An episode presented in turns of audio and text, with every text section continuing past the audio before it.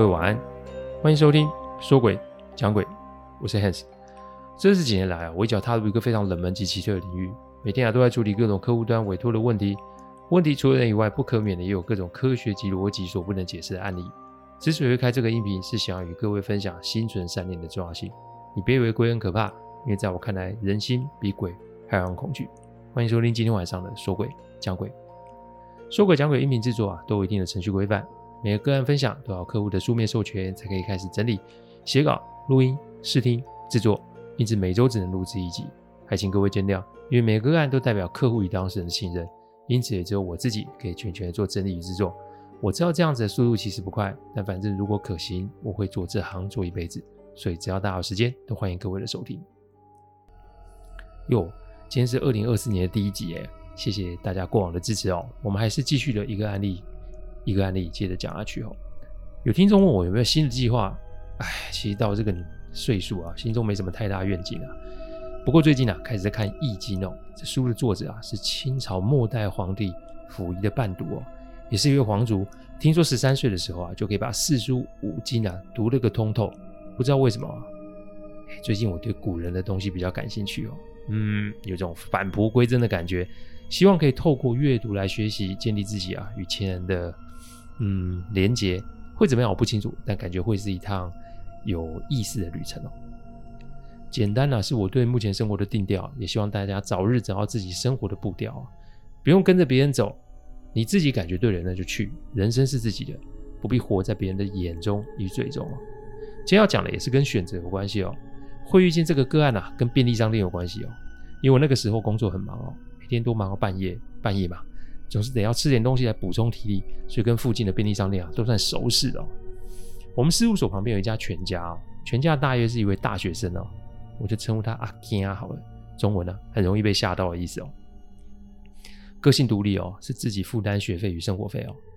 人家年轻人是玩不完的社团，他就是兼不完的差哦。这份大业一做就是两年半呢、哦。我们通常都会支持他的业务，就是啊，全家有什么销售活动啊。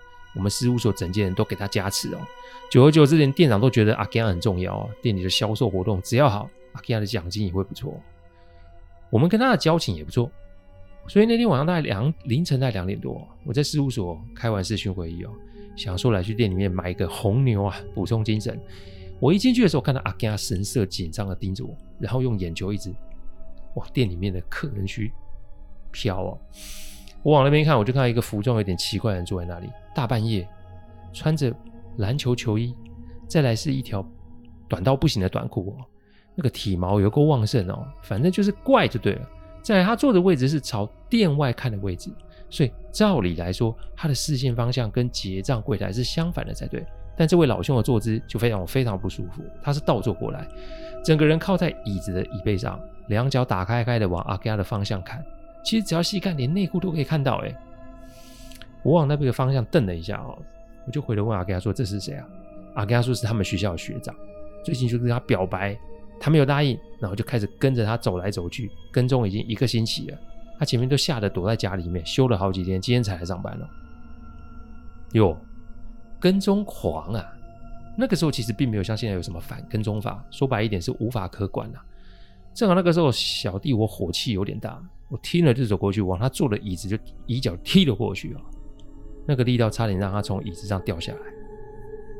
喂，看你是要被我揍一顿离开，还是我现在报警让你去警察局待个四十八小时啊？接着就是飙一段国骂哦。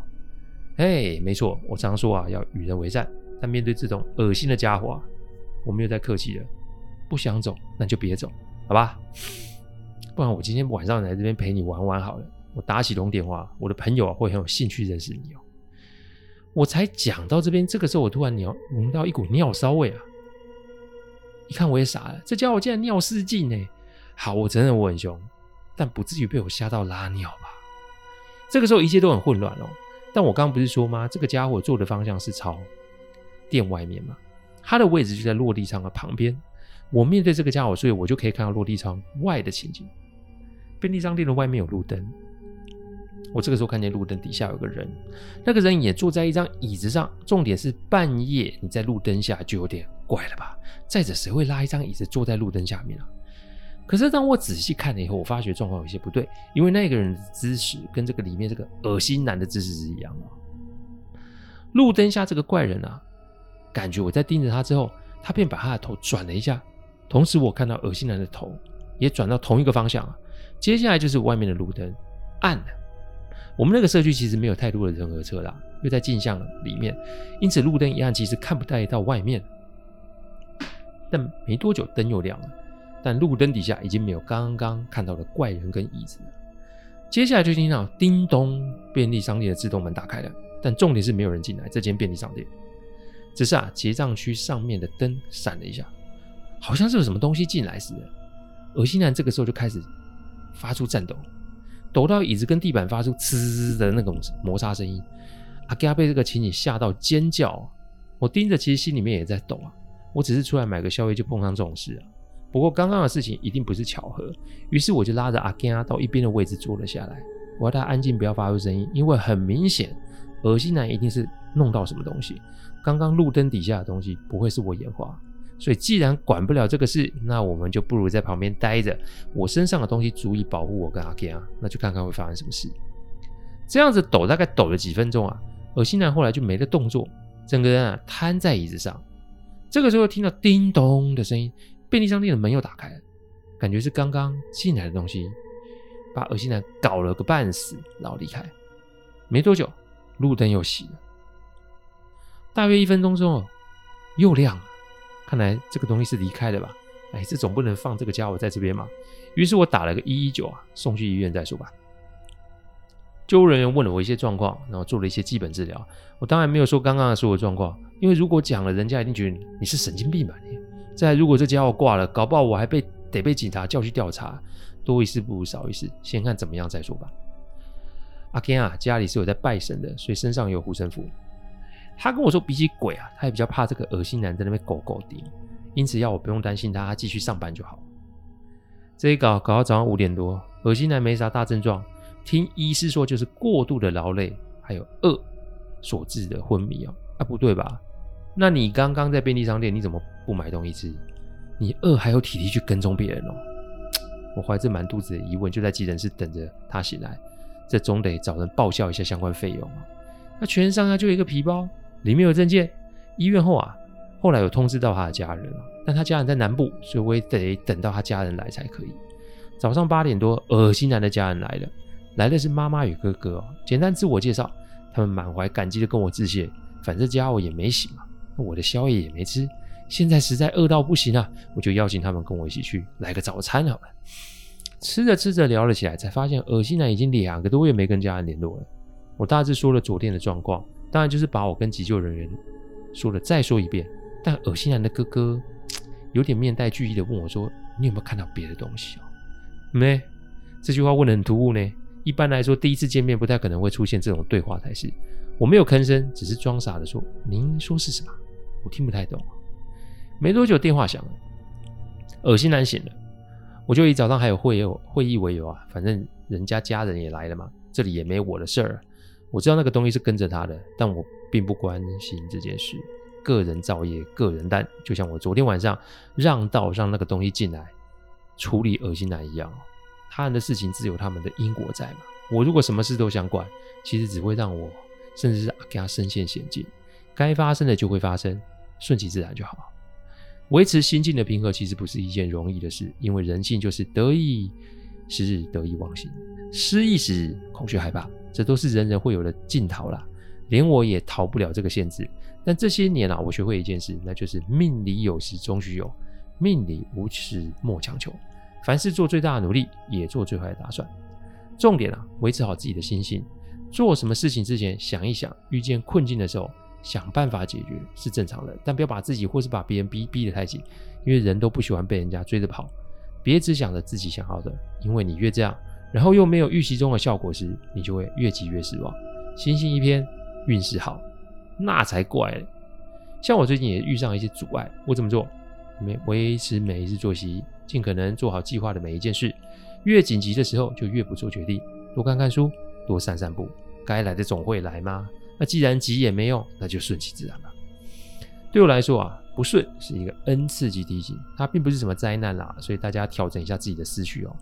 天助自助者，老天通常不会阻止人去搞死自己，因为那个是你个人的选择，老天没那么有空哦，大家要记得哦。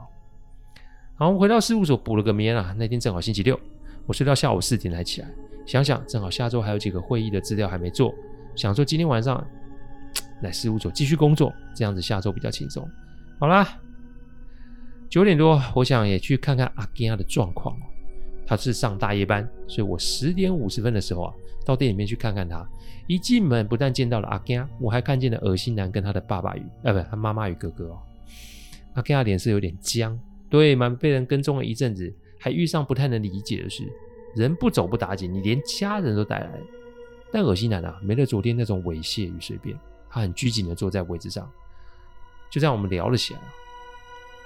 因为他们来不是巧合，我反倒觉得他们不是来纠缠阿吉亚的，我觉得他们是来找我的。果然没多久啊，恶心男跪下来就说：“大师，你要救命啊！什么大师？你搞哪一出啊？我看不懂啊！你是干嘛？我只是把你送到急诊室而已，我什么都没做。哎，起来吧！不是大师，那女鬼跟我说，昨天是因为你在，她才没有对我做什么事。您一定要救我的命，拜托！女鬼？什么女鬼？哈哈！”原来昨天那个是来找你的，哇！那你还真不怕死哦，被鬼追着跑，你还敢来骚扰女孩子？我为什么要救你？我冷冷的讲出这段话，你要给我个理由吧？你有没有跟你家人说昨天的事情？还有前面的一段时间，你对这个小姐做了什么？我这话都还没说呢，恶心男的妈妈突然就赏了恶心男两巴掌，怒骂说：“你老病又犯了是吧？死到临头还不改？你是要逼我们全家一起去死是不是？”我并没有出手阻挡啊，因为谁知道他们是不是在演戏啊？这种事情啊，看多之后啊，对人性大多的时候都是保持距离跟观察。所以万一大家遇到我的话，请见谅哦，因为我不是一个非常热情或是充满微笑的人。说白一点，我对于不熟的人通常都会保持距离，这反差会有点大。因为人真的比鬼可怕。这个案例又加深了我对这句话的体悟啊。我只能说啊，有缘可以做朋友，那彼此啊的为人会随着接触变多而为人所知。但人一天二十四小时，说真的，我没有那么多的时间去了解你是一个什么样的人，因此要线上大家问我问题，我都会先以你们讲的为主，给出建议。但如果真的要通上话或是见面，我的态度就会变成严谨，甚至是不近人情，因为我不会有时间猜你是不是说话。如果我有疑问，我会问，不肯回答，谢谢不送，因为我没那么多的时间可以浪费。鬼不是不会骗人的，但鬼之所以没有投胎，那都是有原因的，因为这鬼。为什么会缠上恶心男？这个他要不说，那就不干我的事了。他妈说啊，自小啊就跟踪女孩子的坏习惯，打了也打了，骂了也骂了，药也吃了，光是去公庙就不少次。但每次都是一阵子之后，没多久又再度复发。事情是三个多月前吧，他跟着朋友去了海边联谊吧，回来之后每天就在发神经，说有什么东西在跟着他。啊，我不说了，你自己说吧。嗯。我不是大师，但我也没有多少时间。你要么一次把实话说出来，不然我就走了，因为我没有想要得罪他。你不必先得答应我，想清楚再选择。因为如果你连我都骗，那你就是自己找罪受。想清楚哦。我我说，我们那天是去联谊啊。其实前一阵子我都有吃药，所以状况还不错。我也刻意与别人保持距离，但时间久了，总是想要去玩一玩嘛。那天又跟着同学去了，那个海岸平常不有人。但同学们都说夜景很美，我们就打算晚上边看夜景边烤肉。那我也不太会喝酒，所以我喝了一点之后就有点晕。我又怕自己把持不住，所以我就一直喝水。水喝多了就会想要上洗手间。我就是在那边遇见那个女的，那个女的很漂亮。我们聊了一会天，她临走的时候跟我说下次见。我听了也没什么想法，我只觉得好漂亮哦，心中有一股本能的冲动。但同学和聚会人在嘛，所以我就没有跟她聊下去。但回到聚会的时候，我满脑都是这个女的影子。想到后来我有点不舒服，我就跟同学说我要先回宿舍。我那天是骑车，我们学校在山上，车程有点远，骑要骑大概十五分钟的海岸线，切回省道，再骑个十分钟就可以进山。山路的话，再还要十五分钟哦，才能回到学校。我就一路的骑哦，我这才骑出海岸线大概三分钟，我就看到刚刚那个女的走在路上。我在想她是不是需要搭便车，所以我就按了个喇叭。但她并没有回头，我觉得有点奇怪。但我想，一个女孩子深夜走在路上，人家按喇叭怕她也会遇上坏人，所以不回应也是正常的。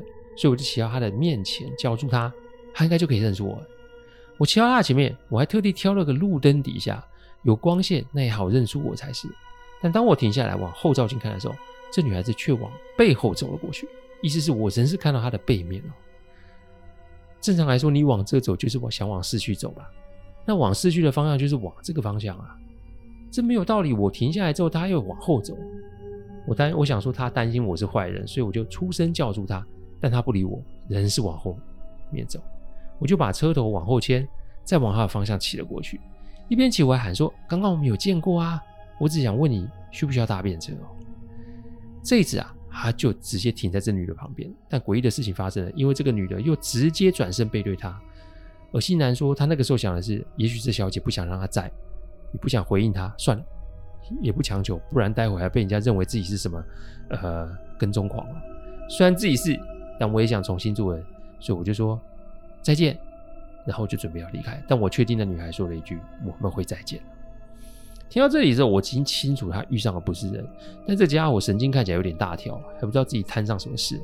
但没多久，他的神经就被恐惧所摧毁了。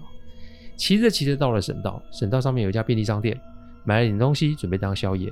但他准备骑车的时候，他看见对面的马路上有一个熟悉的身影，同样的衣服，同样的背影，同样的姿势，那不是刚刚那个女孩子吗？